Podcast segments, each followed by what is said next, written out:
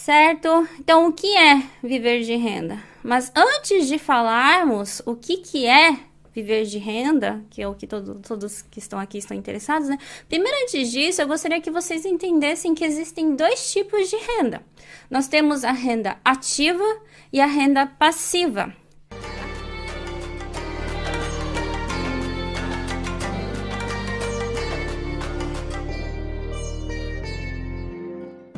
A renda ativa é aquela renda que a gente comentou ontem, né? Então, é, a forma de você aumentar a sua renda, aumentando o salário, né? Trocando de emprego, fazendo renda extra. Então, tudo aquilo que você tem que trocar o seu tempo por dinheiro é uma renda ativa, ou seja, você tem que trabalhar para conseguir aquele dinheiro.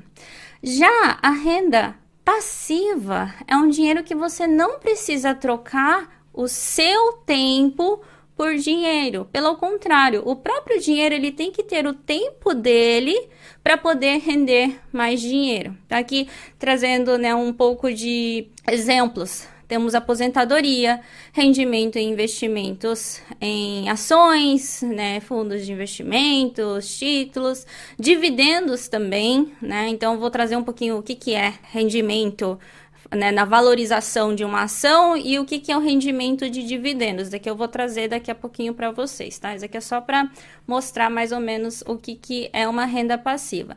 Aluguel de imóveis também é uma renda passiva, porque você não precisa trabalhar ali para aquele dinheiro entrar. Mas precisa trabalhar um pouquinho, né? No começo precisa trabalhar um pouquinho, porque você tem que colocar aquele imóvel à, à venda e tudo mais, mas aqui é outra história, né? A gente está falando do aluguel. O aluguel é uma renda passiva, você não precisa trabalhar para ter aquele dinheiro.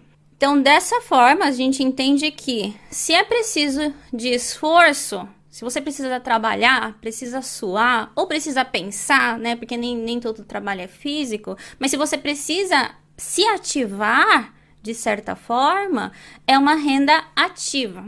Agora, se você não precisa encostar o dedo e aquilo ali ele vai render alguma coisa, esse daqui é uma renda passiva. Então, agora vocês entenderam, né? Qual que é a diferença de uma renda ativa que você precisa trabalhar e uma renda, eu falei ativa agora? Uma renda ativa que você precisa trabalhar e uma renda passiva que você não precisa trabalhar. Então, ó, entendendo isso, quanto você precisa de renda passiva para ter o mesmo padrão de vida agora? Né? Porque é um sonho, né? Nossa, eu não preciso trabalhar. Tá, mas quanto que precisamos então de investimento para que de fato essa renda passiva ela seja o mesmo valor de uma renda ativa, de que você você tivesse trabalhando. Então esse é o valor que você precisa ter para conseguir calcular, né, é, de investimentos que você precisa ter, tá? Então isso aqui eu vou te ajudar a fazer esse cálculo também, mas é, antes disso eu não te conheço. Na verdade, eu vou até dar uma, uma espiadinha aqui. Então, ó, aqui temos 88, 89, quase 90 pessoas, né? Então, cada 90 pessoas que estão aqui, cada um tem um estilo de vida diferente. Algumas são solteiras, outras não. Algumas são na, estão na casa do 20, algumas estão na casa né, do 40, 50. Então, eu não sei qual que é o seu perfil, então é difícil falar para você, ó, você precisa de tanto de investimento para conseguir tanto de renda.